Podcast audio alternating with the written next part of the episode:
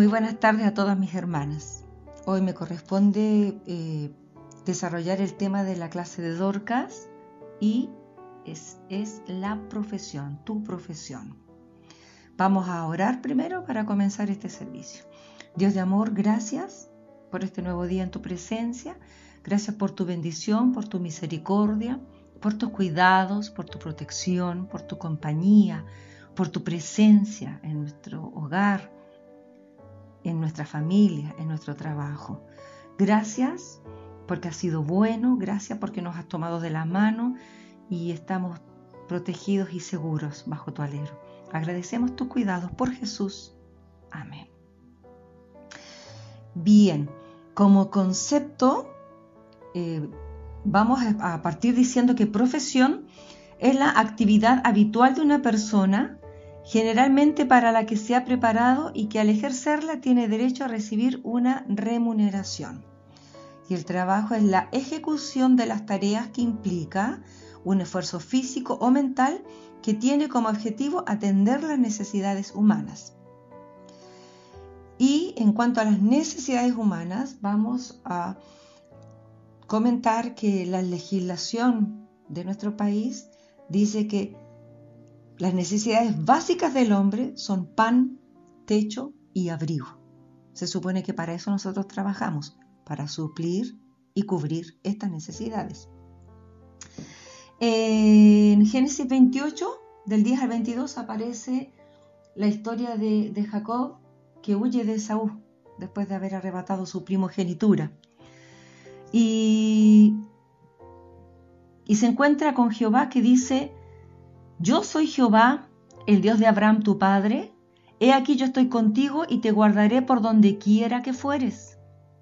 Jacob hizo voto diciendo, si fuere Dios conmigo, y me guardare en este viaje en que voy, y me diere pan para comer, y vestido para vestir, y si volviere en paz a casa de mi padre, Jehová será mi Dios. Y encuentro espectacular esto porque aquí justo aparecen las tres necesidades básicas del hombre cubiertas. Pan para comer, vestido para vestir y si volviera en paz a casa de mi padre. Pan, techo y abrigo. Esto se supone que tendría que ser eh, nuestro anhelo, nuestro afán cada vez que trabajamos, cubrir esto. Pero vemos también que alrededor nuestro, a nosotros también nos ha podido haber pasado de que hay gente, hay personas que se preocupan tanto de tener y tener y tener, que el primer punto que vamos a tratar hoy es cuídese de valorar más su empleo que su relación con Dios. Y en Lucas 12, del verso 17 al 21, hay un hombre rico que pensaba diciendo, ¿qué haré porque no tengo dónde guardar mis frutos. Y dijo, derribaré mis graneros y los edificaré mayores, y allí guardaré todos mis frutos y mis bienes, y diré, alma, muchos bienes tienes guardados para muchos años. Repósate, come, bebe, regocíjate. Pero Dios le dijo, necio esta noche vienen a pedirte tu alma. ¿Y lo que has provisto? ¿De quién será? Así es el que hace para sí tesoro y no es rico para con Dios.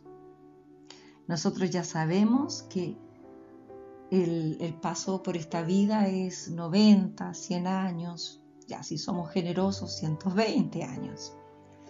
Pero eh, nada de lo que podamos conseguir acá con nuestro trabajo, con nuestro esfuerzo, eh, vamos a llevar. Por lo tanto, entonces, hay un versículo también que dice, poned la mira en las cosas de arriba, porque allá es donde nosotros vamos a, a guardar tesoros que nadie va a poder robar. Y este hombre se preocupó durante toda su vida de amontonar, de guardar, de juntar, pero frente a los ojos de Dios era pobre y desventurado porque para la próxima vida no había almacenado absolutamente nada. El punto 2 es haga todo con excelencia. En Colosenses 3, versículos 22 y 23 dice, obedeced en todo a vuestros amos, ahora jefes terrenales, no sirviendo al ojo como los que quieren agradar a los hombres, sino con corazón sincero, temiendo a Dios. Y todo lo que hagáis, hacedlo de corazón como para el Señor y no para los hombres. Nosotros por un trabajo recibimos remuneración y no, no trabajamos porque el patrón no esté vigilando, no esté controlando o esté eh, mirando que nosotros estemos haciendo lo que corresponde. Como personas cristianas, nosotros sabemos cuál es nuestro trabajo, cuál es nuestra responsabilidad, cuál es la meta que tenemos que alcanzar o diaria o semanal o mensual y no necesitamos que alguien esté vigilando que lo hagamos bien o que lo hagamos a tiempo o que lo hagamos, sino nosotros mismos sabemos que con jefe mirándonos o sin jefe mirándonos, lo hacemos y lo hacemos bien. Porque lo hacemos como para el Señor y sabemos que eh, tenemos una gran nube de testigos. Nosotros donde trabajamos, nuestros compañeros no son cristianos, a lo mejor algunos, pero no todos. Y dice la Biblia que tenemos una gran nube de testigos y ellos dan testimonio de nosotros. Y en el trabajo es un lugar muy clave para poder dar luz. Y también en Lucas 17:10 dice, así también vosotros, cuando hayáis hecho todo lo que os ha sido ordenado decir, siervos inútiles somos, pues lo que debíamos hacer, hicimos. Eh, o sea, dando a entender de que nosotros no hemos hecho nada extraordinario, sino que cuando eh, firmamos un contrato sabemos cuál, cuáles son nuestros alcances, qué es lo que se espera de nosotros y nosotros recibimos una remuneración por eso. Entonces, no, hicimos nada extra, no hicimos nada fuera de lo que correspondía hacer. Es nuestro trabajo y por eso recibimos una paga. El, punto 3 dice, organice bien su tiempo. En Salmo 127, verso 1 y 2 dice, si Jehová no edificare la casa, en vano trabajan los que la edifican. Si Jehová no guardare la ciudad, en vano vela la guardia. Por demás, es que os levantéis de madrugada y vayáis tarde a reposar. Esto tiene relación con que eh, tenemos que involucrar inclusive en nuestro trabajo a Dios pedir que Él nos prospere, que Él nos dé inteligencia para conducirnos, para desenvolvernos en el trabajo. Eh, y acá dice, por demás es que os levantéis de madrugada y vayáis tarde a reposar. Esto se refiere a que eh, todo tiene su tiempo. Nosotros, hay personas que creen y piensan que porque llegan más temprano son más productivos. Y no necesariamente es así el que hace bien su trabajo en el tiempo que corresponde es el mejor, yo creo. Porque es eficiente, es eficaz, a lo mejor es rápido y hace las cosas en el momento oportuno. No deja para más tarde. Y en Proverbios 10, verso 4 y 5 dice, la mano negligente empobrece, mas la mano de los diligentes enriquece. El que recoge en el verano es hombre entendido. El que duerme en el tiempo de la siega es hijo que avergüenza. Acá tiene relación con que decir, si hay que trabajar, trabajamos. Y cuando haya que descansar, descansamos.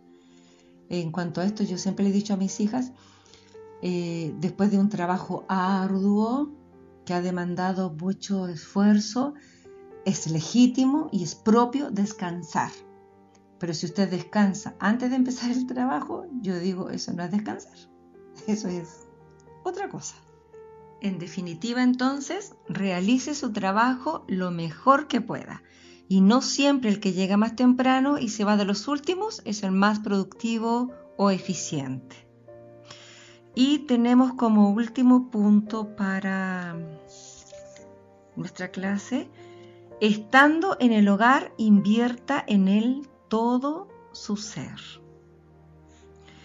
Eh, quiero hacer también un paréntesis aquí, que hay un trabajo que es remunerado, que es el que hacemos a nuestros patrones, Pero hay otro trabajo también muy importante, muy relevante, que es el que se desarrolla dentro de la iglesia. Cada hermana, cada hermano, cada joven, cada niño que desempeña una función, una labor, eso es trabajo.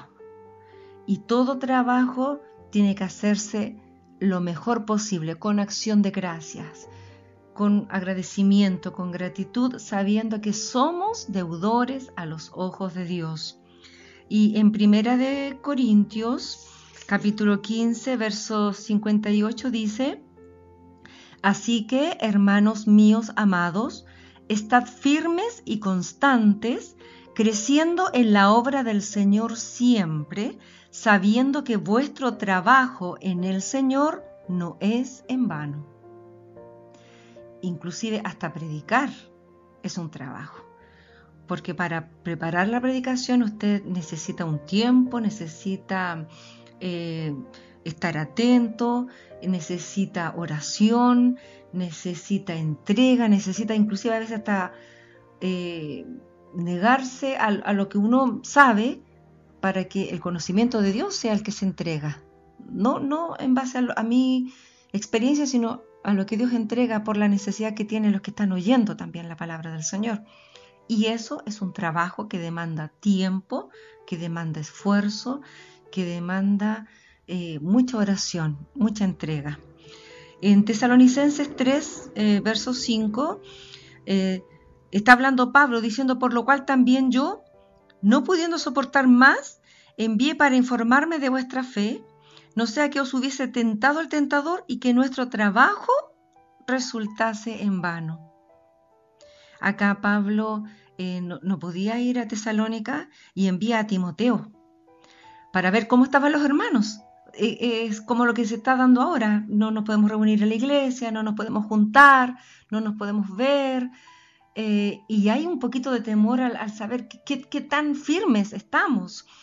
Y, Pablo, como no los podía ver, envía a Timoteo, pero Timoteo llega con noticias hermosas, que la iglesia está próspera, está en unidad, está en oración, está trabajando para aumentar la congregación. Y eso, eh, dice Pablo, fuimos consolados.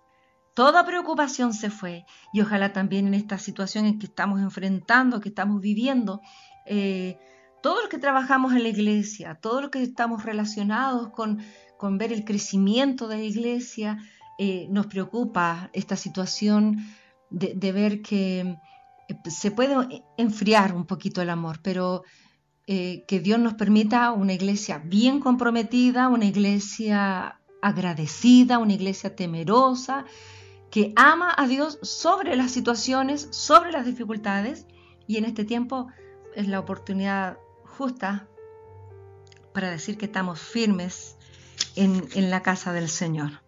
Eh, en segunda de Juan, verso 8 dice, mirad por vosotros mismos para que no perdáis el fruto de vuestro trabajo, sino que recibáis galardón completo. Eh, todo lo que usted ha hecho desde que conoció al Señor dentro de la iglesia es un trabajo que tiene remuneración de parte de Dios. Y yo siempre he enseñado a mis hermanas que eh, Dios no le queda debiendo a nadie. Todo lo que usted haga, Dios lo recibe como una ofrenda ante su altar y la retribuye con salud, con armonía en la familia, eh, con estabilidad económica. Eh, están todos alegres, sanos, comparten y la gente de afuera lo ve, lo nota porque ahora sobre todo en esta situación la gente está preocupada, está amargada, nosotros debemos estar tranquilos, confiados, seguros, sabiendo que esto va a pasar. Y cuando pase, hoy vamos a celebrar maravillosamente, no me cabe duda de eso. Y para terminar, eh, tenemos Apocalipsis capítulo 2, verso 2. Hablando Dios dice, yo conozco tus obras y tu arduo trabajo y paciencia. Como cristianos, no nos jubilamos. El que persevere hasta el fin, hasta el último aliento, hasta la última de nuestras fuerzas, hasta el último de nuestros ánimos, nuestro pensamiento para Dios y para su iglesia. Yo conozco tus obras y tu arduo trabajo. Así es que la invitación es, si usted se considera que, no es muy importante la iglesia, todos son importantes en la familia de la iglesia. Todos cumplen una función. Algunos son más visibles, otros son un poquito invisibles, pero el que ora, el que ayuna, el que va a visitar al que está enfermo, el que se preocupa por el que no asistió al, servicio, eh, el que está con una carita triste y después de la reunión se da el tiempo de preguntarle qué pasa, es trabajo, es preocupación. Y les aseguro que eso Dios lo toma en cuenta.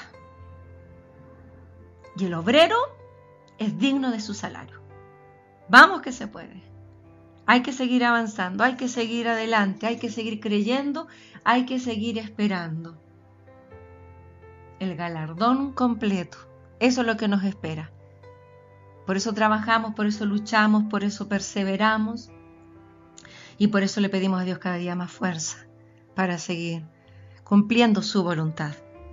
Oramos al Señor. Dios de amor, gracias por esta enseñanza, gracias eh, por este tiempo en su presencia, gracias por esta reunión a distancia, cada uno desde su hogar, pero separamos este tiempo para usted, para conectarnos con su voluntad, para entender, Señor, qué es lo que quiere y espera de cada uno de nosotros. Ayúdenos, Señor, a ser buenos trabajadores en su obra y también con nuestros patrones terrenales. Denos la gracia, denos la inteligencia de ser diferentes, de mostrar, Señor, que somos especiales en su presencia. Bendíganos con su gracia, con su unción, con su misericordia sobre nuestras vidas, en nuestros hogares, en nuestras familias, en nuestro trabajo. Dios de amor, gracias por todo lo que nos ha entregado. Gracias por sus cuidados, gracias por su protección, gracias por su compañía, gracias por estar a nuestro lado. Gracias por seguir tomándonos de la mano. Ayúdenos, tómenos con más fuerza que nunca. Sea con nosotros, seguimos esperando en sus promesas, porque hemos visto su respuesta, hemos visto su misericordia, hemos visto y hemos sentido su amor. Gracias por todo. En el nombre de Jesús. Amén. Reciban mis hermanas amadas eh, todo el saludo de nuestros pastores eh, también aprovecho de decir que eh, como dueñas de casa, como las mamás que somos, aparte del trabajo que se puede desarrollar fuera y que se recibe salario, a lo mejor algunas no salen a trabajar fuera, ni cumplen horario, ni reciben salario. Pero estar en la casa también es trabajo. Y mucho trabajo. Formar hijos, formar familia, entregar valores. Eso es un arduo trabajo que Dios recompense con hijos sanos, agradecidos y sobre todo bendecidos de parte de Dios. Mi cariño, mi saludo para cada uno de ustedes, un abrazo muy fuerte y que Dios les bendiga.